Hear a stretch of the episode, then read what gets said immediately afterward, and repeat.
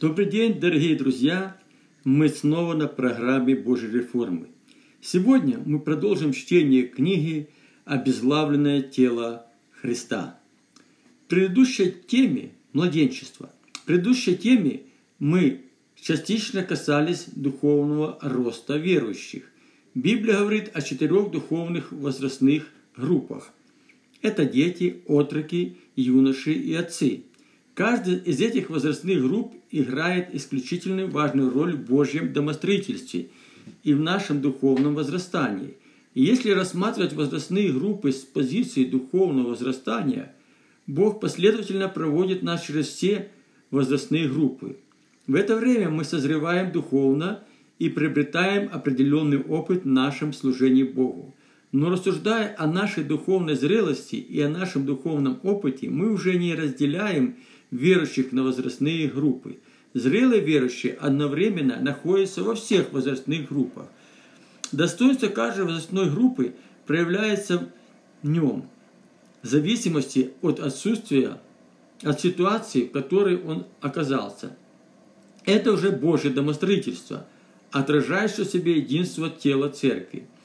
В одной из предыдущих своих книг я очень подробно вскрывал тему о возрастных группах, и мне бы не хотелось повторяться, но то, о чем вы сейчас услышите, новое не только для меня, но и для некоторых из вас. В основании своих рассуждений я возьму четвертую главу послания к Ефесянам с 11 по 16 стих. Мы рассмотрим это послание в оригинальном переводе с греческого языка. Он наполнил все и дал одних апостолов, других благовестников – других пастырей и учителей к налаживанию святых в дело служения, построения тела Христа, пока достигнем все, все единства веры и познания Сына Бога, мужа совершенного в меру возраста полноты Христа. Оригинальный перевод этого библейского текста дает нам общее, более обширную информацию и более глубокое толкование библейских истин – чем синодальный перевод. В данном случае мы видим не только существенные расхождения с синодальным переводом, но и нечто совершенно иное, на что мне бы и хотелось обратить ваше внимание. В начале этого библейского текста сказано «Он, Бог, наполнил все». По непонятным причинам эта часть библейского текста не имеет места в синодальном переводе Библии, но с позиции богословия Значение этих слов играет особо важную роль в этом библейском тексте. Это имеет прямое отношение к победоносной церкви Иисуса Христа и пятигранному служению в теле церкви. Бог наполнил все через свою церковь и возложил ответственность за Божье домостроительство на пять даров служения, которое есть тело Его, полнота наполняющего все во всем. Ефесянам 1.23. А теперь давайте посмотрим для каких целей Бог поставил церкви пять даров служения. К налаживанию святых. Для более ясного понимания слова «налаживание» я хочу обратить ваше внимание на его синонимы. Обстраивание, оздоровление, организация, основание, регулировка, строительство, устройство, формирование. На основании слов синонимов можно видеть объем работы даров служения в теле церкви. Давайте посмотрим, как это выглядит по отношению слова «налаживание». Дары служения способствуют эффективности духовно-оздоровительному процессу в жизни верующих. Мы становимся более организованными в своем служении Богу и строим себя и свое служение на твердом Божьем основании. Дары служения регулируют наши отношения с Богом и другими верующими – помогает нам найти свое место в Божьем домостроительстве и помогает стоять устойчиво и непоколебимо в своем призвании. Через пятигранное служение тело церкви принимает форму в соответствии своего предназначения. Давайте продолжим перечень предназначения даров служения в теле церкви. Дело служения – построение тела Христа. Дары служения предназначены для служить телу церкви в соответствии с Божьей волей и в соответствии своего призвания. Они помогают другим членам тела Христа найти свое место в Божьем домостроительстве и находиться в своем призвании от Бога. Дары служения призваны Богом заботиться о том, чтобы Божье строение было на основании обетований Божьего Царства, а не на наших убеждениях и на наших желаниях. Но главная цель Божьего домостроительства – это единство веры. Один Господь, одна вера, одно крещение. Ефесянам 4.5. А теперь давайте рассмотрим следующий пункт нашей нами темы. «И познание Сына Бога, мужа совершенного, меру возраста полноты Христа». Дары служения способствуют нам быть чувствительными к голосу Святого Духа и способствуют приходить нам к личным взаимоотношениям с Богом. В свою очередь, Святой Дух направляет нас к более глубокому познанию Сына Бога. Только через познание единородного Сына Божьего Иисуса Христа верующие имеют доступ к престолу благодати и Божьей милости. Это мы видим из слова Иисуса Христа в беседе с апостолом Фомой. Иисус сказал ему, «Я есть путь, истинная жизнь. Никто не приходит к Отцу, как только через меня». Иоанн 14, 6. Я хочу поделиться с вами одним практическим жизненным уроком, который Бог однажды мне преподал. Подходит к концу 1993 год. В это время я был пастором молодой церкви в Украине в городе Киеве. Однажды моей жене Любе приснился пророческий сон. Я вместе с Любой и членами нашей церкви сидели в саду за большим круглым столом и о чем-то беседовали – Неожиданно вблизи от нас приземлился самолет. От неожиданности все замолчали и перестали общаться. Я же быстро встал из-за стола, взял свой дипломат и направился к самолету. На прощание всем помахал рукой, сел в самолет и улетел. Это был пророческий сон. Прошло не так много времени, и нам позвонили с Кубы, где лечился наш сын Антон. После операции ему нужно был опекун, и я полетел на Кубу. Все было так, как моя жена видела во сне. В своем распоряжении было всего, в моем распоряжении было всего несколько дней. Я поспешно попрощался с семьей и церковью и улетел на Кубу. Мое пребывание на Кубе могло продолжаться в течение года, а возможно нескольких лет. Наряду с опекунством я планировал наша церковь. Гавану я прилетел с большим чемоданом духовной литературы. Лечебный центр находился в поселке Тарарау 30 километров от Гаваны. Больные дети жили вместе со своими родственниками. На Кубу несколько раз в год году с Украины прилетали еще и дети на оздоровление. Тарара примерно находилось около 300 человек, взрослых и столько же детей. С первого дня моего пребывания на Кубе я начал свидетельствовать о Боге родственникам больным, больных детей, приглашая их для общения и чтения Слова Божьего. Приходило немного людей, но вскоре эти люди перестали ходить. Я не мог понять причину бездолища людей, но так как я понимал, что должен свидетельствовать им о Боге. Придя в отчаяние, я стал жаловаться Богу на неблагоприятные обстоятельства, умоляя Бога вернуть меня назад домой к семье и на служение в церковь. Моя молитва напоминала молитву пророка Или, убежавшего в пустыню от нечестивой Изавелии. Во время молитвы я ясно услышал голос Божий, Дух Святой обратился ко мне. «Почему ты препятствуешь мне делать то, что я хочу? Для кого я сотворил солнце и море? Не для детей ли своих? Тебе необходимо отдохнуть и набраться сил, так как предстоит большой труд. Если ты не сделаешь этого, то не сможешь понести служение, которое предназначил для тебя». То, что я услышал, не умещалось в моем логическом мышлении, и я тут же возразил Богу, «Господи, но ведь люди, которым Ты послал меня, не желая слушать Твое Слово». Господь снова обратился ко мне. «Кто сказал тебе, что это те люди, которых ты должен проповедовать? Я не говорил тебе этого». Это еще больше смутило меня, и я сказал, «Господи, я не знаю, где находятся на Кубе еще люди, которые понимают русский язык». Тогда Господь обратился ко мне и сказал, «Ты не будешь проповедовать людям, приехавших с Украины, а будешь проповедовать о вере во многих церквях Гаваны. Очень скоро сказанное Богом пришло в исполнение. Через некоторое время Бог создал команду, и служение проходило под Божьим управлением. В этой истории можно сделать вывод. Недостаточно полагаться только на откровение от Бога. Посылая свое ведение, Бог никогда не открывает нам все, все свои намерения. Это хорош, хорошо видно на примере Авраама. Бог при первом своем обращении к Аврааму не открыл ему все свои намерения.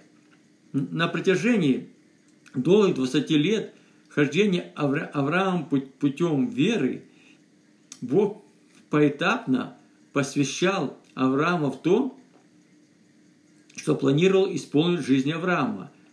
Почему Бог так поступал с Авраамом? Бог называл Авраама своим другом. Дружба и общение друзей становятся еще крепче.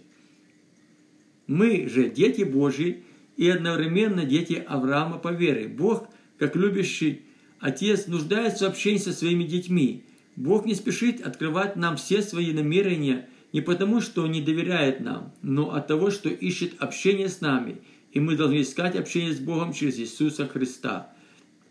Верен Бог, которым вы призваны в общение Сына Его Иисуса Христа, Господа нашего. 1 Коринфянам 1, 9. Общение с Иисусом Христом посредством Святого Духа приводит нас к совершенству в Боге и в меру возраста полноты Христа – Давайте снова вернемся к посланию Ефесянам и продолжим наше рассуждение. Чтобы уже не были мы младенцы, волнующиеся и наносящиеся, носящиеся по кругу от всякого ветроучения в игре людей, коварстве, направлении заблуждения. Перевод с греческого. Немного раньше я говорил о четырех возрастных группах. Это относится к духовному возрасту, и верующие должны стремиться возрастать в полноту возраста Христа – Духовные младенцы не относятся ни к какой возрастной группе. Такие верующие могут всю жизнь оставаться младенцами и не возрасти ни в одну из возрастных групп. Апостол Павел дает характеристику такой категории верующих, и каждый может проверить себя, к каком категории он относится. Апостол Павел говорит, что духовные младенцы – это верующие, живущие в постоянном волнении. Такие люди всегда о чем-то переживают – и очень часто попадают под влияние других людей. Они не имеют постоянного мнения, склонны ко всякому ветроучению и различным заблуждениям. Духовные младенцы не способны твердо стоять в Божьем обетованиях и до конца сражаться за Божье благословение. Примером этого является Израиль. Страх пред неблагоприятными обстоятельствами, постоянно ропот на Бога, и Моисей не позволял евреям войти в землю Божьих обетований. Столкнувшись с трудностями, евреи роптали и укрепляли, упрекали Бога, что Он вывел их из пустыни, чтобы погубить. А о земле Божьих обетований говорили, что это земля, поедающая людей. Евреи сделали себе литого тельца и назвали его своим Богом в то время, когда Моисей общался с Богом на горе Синай. Отринув Иегову, который вывел их из египетского рабства, Божий народ хотел вернуться назад в Египет, чтобы снова быть в порабощении у египтян. Израиль, оставаясь с исповеданием духовных младенцев, 40 лет ходил вокруг горы Синая, так и не наследовав земли Божьих обетований. Все они умерли в пустыне, не только их дети, и только их дети вошли в обетованную землю. Давайте снова вернемся к посланию апостола Павла к Ефесянам. «Являющий же истину в любви, что мы возросли в Него во всей полноте». Многие христианские церкви переживают затяжный духовный застой. Невольно возникает вопрос, почему церковь, церкви не растут духовно даже тогда, когда верующие многие годы ревностно молятся о пробуждении.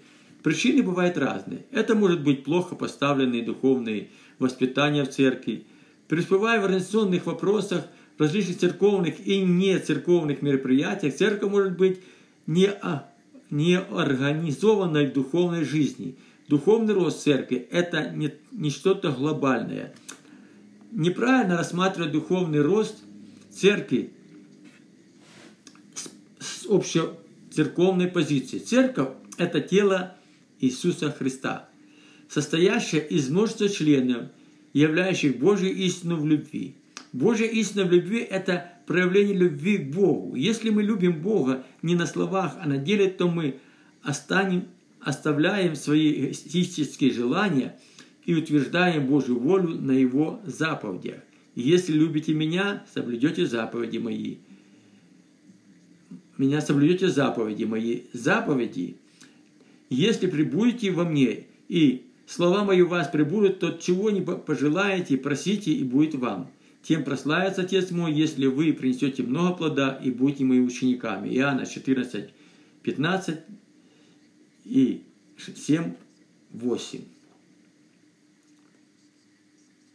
Из слов Иисуса Христа мы видим, что верующий, соблюдающий Божьи заповеди и живущий Божьими обетованиями, получает ответы на молитвы. В своей жизни и в служении Богу они приносят много плода, прославляя Бога. Исповедуя Божьи заповеди, верующие становятся учениками Иисуса Христа. Пробуждение в церкви приходит только тогда, когда эти духовные процессы происходят индивидуально в каждом верующем, а не в общецерковном масштабе. Не мерит Господь исполнение обетования, как некоторые посчитают то но долго терпит нас, не желая, чтобы кто погиб, но чтобы все пришли к покаянию. 2 Петра 9. Возраси Иисуса Христа во всем – это иметь всеобъемлющий и пропорциональный духовный возраст. Духовный возраст не достигается ускоренным путем. Мы возрастаем Боге на протяжении всей своей жизни – Совершенство Божие приходит через познание нашего Господа Христа во всей полноте и без всякого недостатка. Но для этого недостаточно, недостаточно быть только верующим. Нам необходимо стать еще и учениками Иисуса Христа. Ученичество – это единственный путь достижения Божьих вершин. Ученики Иисуса Христа своей жизнью и своим служением отражают жизнь своего учителя. Церковь Иисуса Христа – это его тело – и духовный организм. Верующие же являются членами тела Христа. И это хорошо видно с послания Ефесянам, который есть голова Христос, из которого все тело, составляющееся и сообразующее через всякое соединение поддержки по действию в меру одного каждого члена, меру одной каждой части роста тела, делает построение себя самого в любви. Перевод греческого. В данном библейском тексте мы видим важные истины построения тела Христа. Тело церкви составляется Расширенный вариант толкования этого слова можно изложить следующим образом. Объединять какие-либо объекты, составляя из них нечто целое, новую сущность, ставить одно с другим рядом вместе. Следующее – сообразующееся – в расширенном переводе значение этого слова выглядит примерно так. Рассчитанный только на получение пользы, выгоды, узкопрактический, имеющий практическое применение. если сопоставить толкование этих слов со второй частью предложения, предложенного мной библейского текста, мы видим, верующие, как члены тела Христа, представляют собой определенные объекты, тесно связанные с Божьим домостроительством. Объект – это какое-то место деятельности, где что-то планируется, а затем внедряется в жизнь. Верующие – это Божьи объекты. Бог планирует как нашу жизнь, так и наше служение. В нашей жизни постоянно происходит Божья работа, посредством которой Бог готовит нас занять свое место в теле церкви. Основную роль в этом играет Дух Святой и дары служения. Все члены тела Христа должны прийти в полную гармонию друг с другом. И это происходит через соединение одного члена тела с другим членом тела для взаимной поддержки и совместного роста в теле церкви. Чтобы лучше это усвоить, давайте рассмотрим наше тело. Все члены нашего тела соединены между собой различными хрящиками и суставами. Через такое соединение они поддерживают друг друга и одновременно вместе растут. И если взять новорожденного младенца и поставить его в теле, ничем не отличается от взрослого человека. И построение в его теле ничем не отличается от взрослого человека. Его члены тела соединены между собой для поддержки друг друга. Рост ребенка полностью зависит от роста членов его тела. Если члены тела ребенка не растут – и не растет и тело. Даже в преклонном возрасте такой человек будет выглядеть карликом. Когда растут члены нашего тела, вместе с ним растет и все тело. Процесс возрастания облекает силой члены тела и все тело. Такие же процессы происходят и в теле церкви. Когда верующий, как члены тела церкви, облекается силой Святого Духа и возрастает полный возраст Христов, тело Христа возрастает и становится сильным. Это уникально. Церковь Иисуса Христа – это не только Его тело, но и невеста, ожидающая своего небесного жениха. Прежде чем сочетаться со своим женихом, невеста должна возрасти духовно и должна достигнуть зрелого возраста. Свои рассуждения я закончу молитвой апостола Павла. Поэтому и мы, с того дня, как об этом услышали, не перестаем молиться вас и просить, чтобы вы исполнились познанием воли Его во всякой премудрости и разумении духовном, чтобы поступали достойно Бога, во всем уждали Ему, принося плод во всяком деле благом и возрастали в познании Бога, укрепляясь всякую силу по могуществу славы Его во всяком терпении с великодушием и радостью. Колоссянам 1, 9, 11.